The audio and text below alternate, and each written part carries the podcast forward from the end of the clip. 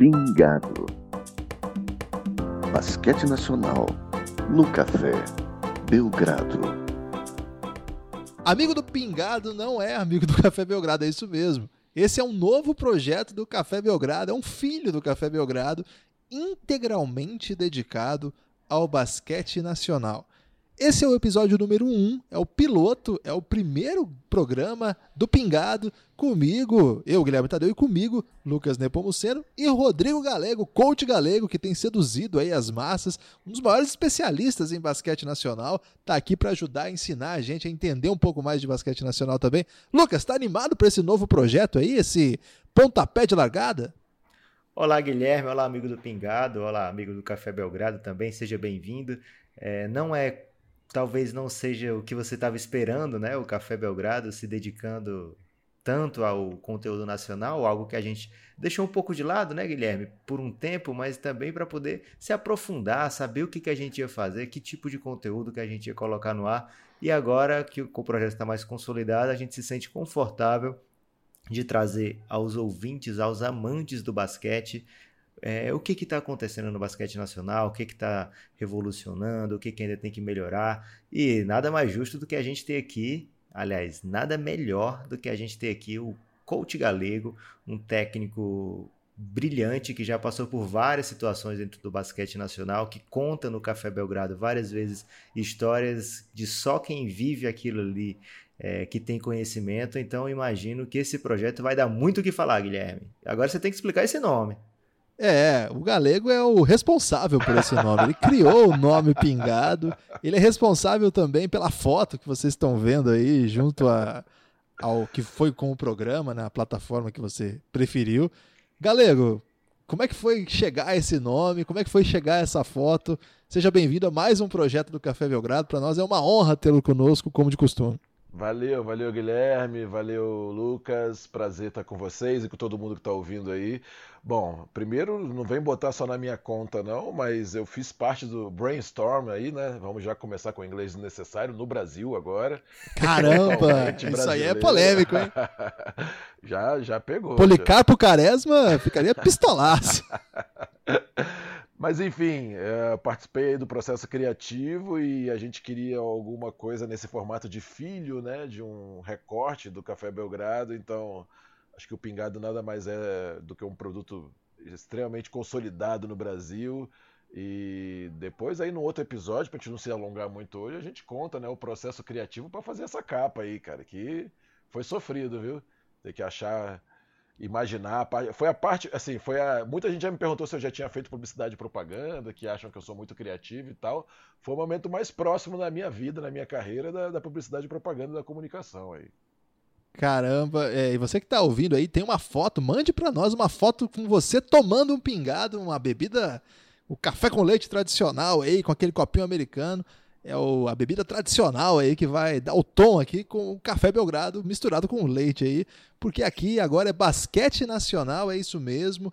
É um projeto do Café Belgrado, então você que está ouvindo, que é fã de basquete nacional e quiser ajudar esse projeto a se consolidar, primeiro, a gente não tem definida uma periodicidade porque a gente precisa sentir o clima da audiência, né, Lucas? Quando a gente começou no Café Belgrado também não tinha, né? Às vezes tinha um por semana, tinha semanas que a gente conseguia fazer um pouco mais.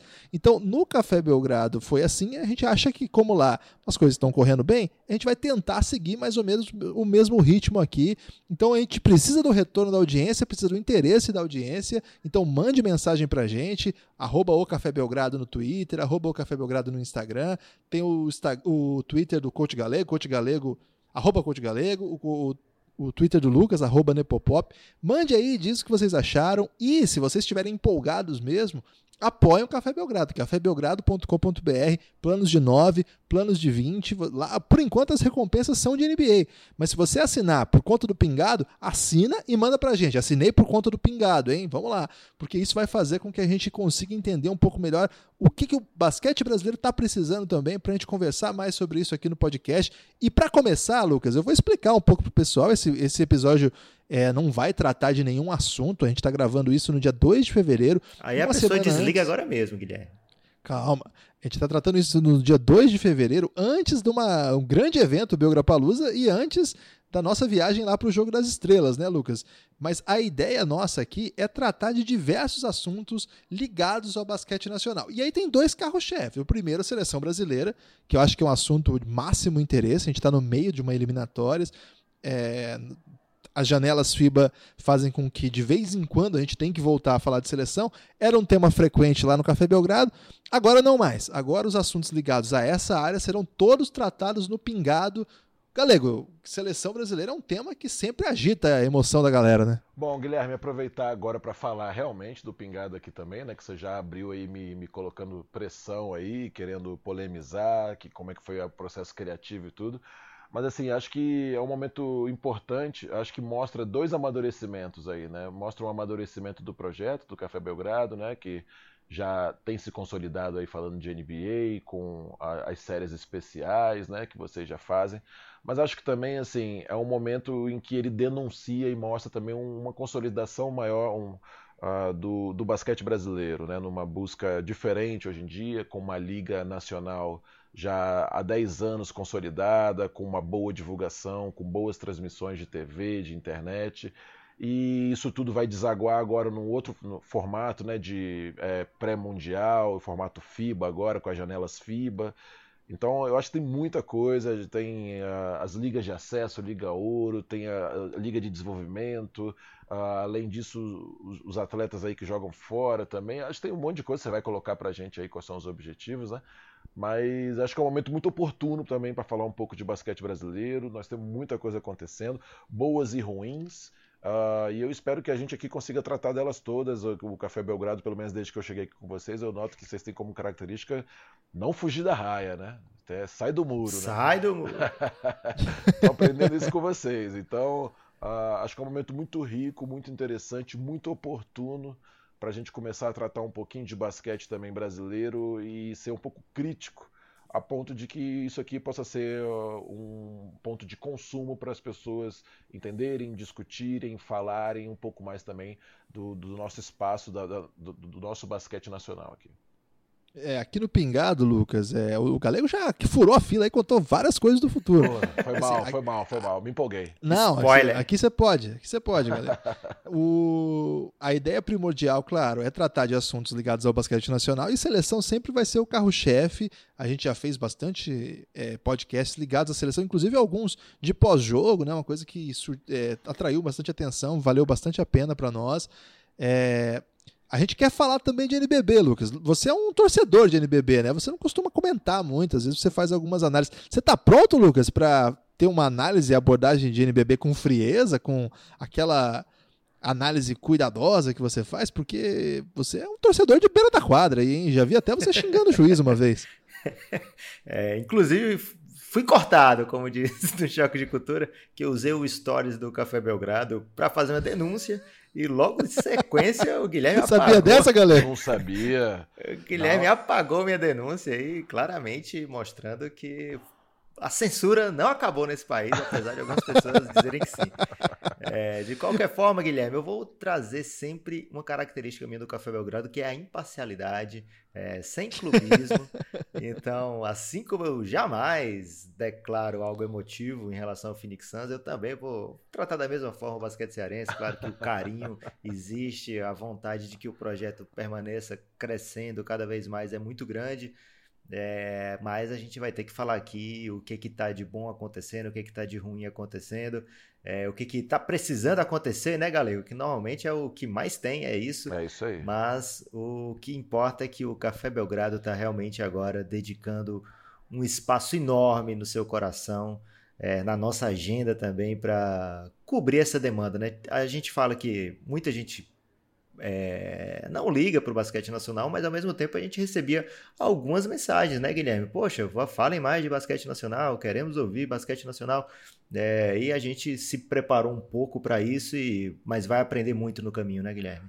É isso aí. A nossa ideia é, ao mesmo tempo que chegar a um público que ainda não nos acompanha de, mais de perto, porque a gente de fato é NBA hardcore, assim, é também fazer com que o fã de NBA que gosta do Café Belgrado possa, é, ao acompanhar esse novo projeto Pingado, ter acesso a um olhar de uma liga que eles não estão acompanhando, né? Não só uma liga, mas um, um modo de pensar basquete de modo geral que eles não estão é, acompanhando. E tem uma grande novidade aqui, Lucas, no Café Belgrado, que na verdade, nesse caso aqui, eu tenho um time para torcer e eu não nego, eu não finjo que não torço, Lucas. É o Coringão.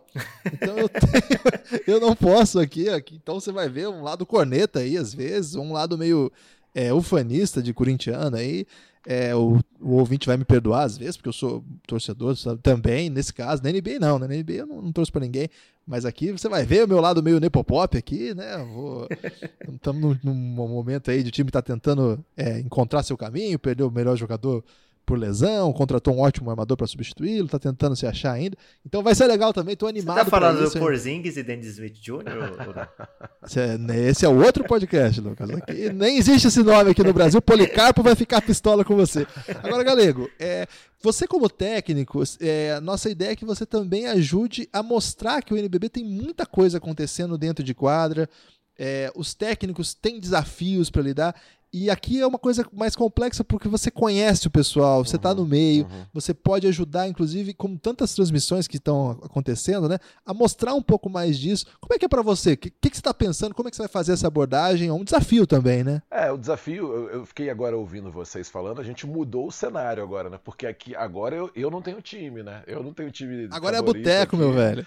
Uh, eu tenho muitos amigos, muitos amigos, muitos conhecidos. Eu tenho o prazer de ter, ter atletas que estão jogando NBB que já passaram por mim também. Então, uh, e às vezes e muitas vezes eles se enfrentam, né? Então eu fico às vezes você chega num nível assim, pelo menos nesse nível que você está envolvido é, e que eu estou diretamente envolvido, né? Eu não tenho como torcer para alguém, né? Você dá uma esfriada mesmo, você assiste os jogos. Eu recentemente agora fui num jogo do Brasília aqui em Brasília, Brasília e Corinthians, e eu tinha amigo de todos os lados visitei o pessoal do Corinthians no hotel, encontrei o pessoal do Brasil um dia antes no treino. Então, assim, você curte um pouco o jogo, você tenta aprender ali com as situações que eles estão passando, né? Para que num próximo momento, quando você viver algo parecido, aquilo tenha, tenha sido uma bagagem para você. Mas, ô, Guilherme, queria te trazer uma história, cara, aproveitar hoje sem. Porque aconteceu um caso e eu acho que tem muito a ver com, com o que aconteceu, com o que a gente está conversando aqui do Pingado. Posso Rapaz, tô ansioso já. Tô olha, ansioso. Só, olha, só, olha só, que é uma coisa legal, que eu acho que vai, vai pegar legal.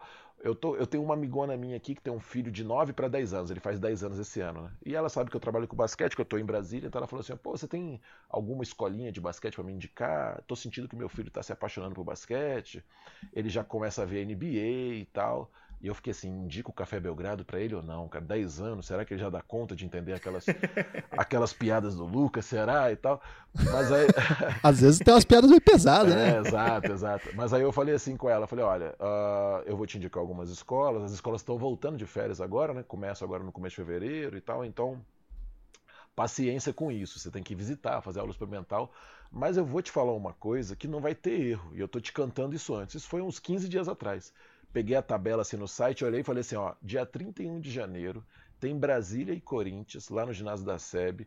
E olha, leva ele, senta ao lado dele e assiste o jogo. Já vai valer a pena. É um jogo ainda que tem Corinthians, que tem torcida, né? Torcida organizada, então o ginásio fica mais lotado, mais espremido, tem emoção. São times que estão brigando ali num bloco parecido, né? O Corinthians está ali brigando do décimo para pegar a ponta ali do segundo bloco, que é o sexto, quinto lugar, ali sétimo lugar. E o Brasília está começando a subir agora, engrenando vitórias, saindo da última posição. E aí ela levou, cara. E aí foi um jogaço. Foi na última bola que o Nezinho ganhou o jogo. Teve troca de placar o tempo todo. Uh, cara, ela me ligou depois, assim, agradecendo, falando que o moleque já queria comprar blusa, queria comprar bola, e ela tava com um problema, assim, não, calma aí, calma aí, vamos fazer aula experimental primeiro, vamos entrar na escolinha primeiro, ver se você gosta. Aonde eu tô querendo chegar? Lá no Café Belgrado a gente falou isso recentemente. Ah, é lógico, a gente tá falando, vocês falam muito de NBA, se fala muito de NBA, é um baita produto, tá na, tem o League Pass, tá na ESPN, tá no Sport TV, mas cara, o NBB, se você tem, se você mora numa cidade que tem time do NBB, vale muito a pena ver um jogo ao vivo, porque você se apaixona mesmo. O basquete é apaixonante, o produto hoje do jogo que já é vendido pelas equipes é muito legal, tem o show do intervalo, tem uma atmosfera muito bacana. Então, assim, a gente está falando de um esporte com um potencial de crescimento aqui no Brasil muito grande, atingindo muitas mídias, e assim, um esporte que está atingindo muitas áreas, Guilherme. Eu me coloco nessa, né? Em 2010, eu trabalhei numa equipe que eu saí, larguei todos os meus empregos para trabalhar numa equipe aqui em Brasília que estava querendo profissionalizar, jogar num futuro NBB e tal. O NBB estava começando, sabe? E o maldito lá não pagou ninguém, não pagou. A gente trabalhou só sete meses e não pagou a gente, não pagou atleta, Cara. não pagou atleta, não pagou comissão técnica.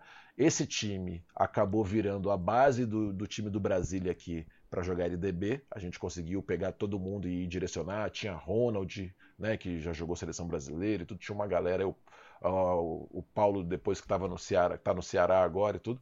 Mas assim, a gente, comissão técnica, fisioterapeuta, todo mundo se olhou e falou: o que, nós vamos fazer da nossa vida? Bom, primeiro vamos pagar nossas contas, né? Vamos arrumar um emprego para entrar dinheiro e pagar as contas. Mas assim, a gente olhava para frente e falava assim: ó, cara, tem esse produto aí, 2008, 2009 começou, nós estamos em 2010, a gente quer estar tá lá, a gente quer trabalhar lá o NBB, a Liga Nacional, passava essa confiança pra gente, de ser um futuro promissor, sabe? E eu posso dizer que eu sou um pouco fruto de NBB, mesmo nunca tendo trabalhado no NBB, trabalhei só nas Liga Ouro, né?